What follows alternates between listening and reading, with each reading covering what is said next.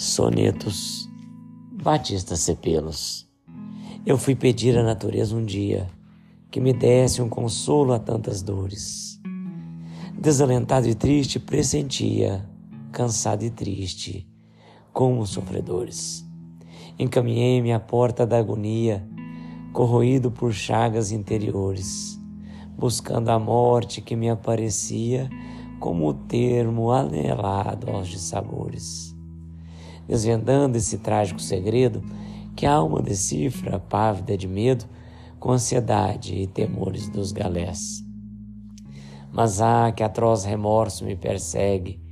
Choro, soluço, clamo, e ele me segue nesse abismo que se abre ante os meus pés. Ninguém ouve na terra esse lamento da minha dor imensa, incompreendida nas pavorosas trevas dessa vida em que eu julgava achar o esquecimento. Tenebrosa essa noite indefinida, cheia de tempestade e sofrimento, no país do pavor e do tormento, onde chora a minha alma enseguecida.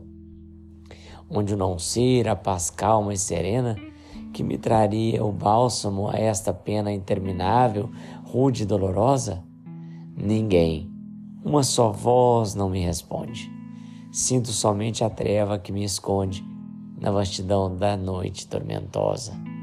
Sirva-nos de escarmento a dor que trago na minha alma infeliz e sofredora, este padecimento com que pago o desvio da estrada salvadora.